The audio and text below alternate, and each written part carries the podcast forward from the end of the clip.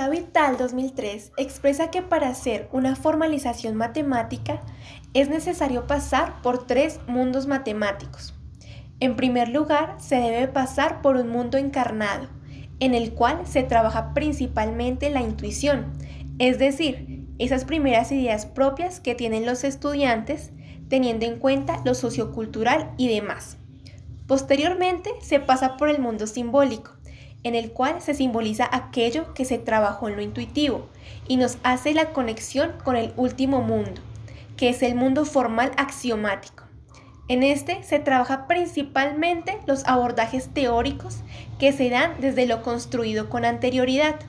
Estos abordajes se pueden dar desde los axiomas y mediante teoremas demostrados formalmente con un lenguaje matemático y un razonamiento matemático deductivo. Por otro lado, también es importante abordar la formalización, no como un avance progresivo, sino como un abordaje netamente teórico, sin pasar por las etapas preliminares, mostrando solo el uso de axiomas, teoremas y demostraciones. En este caso abordaremos ambas definiciones para catalogar lo analizado.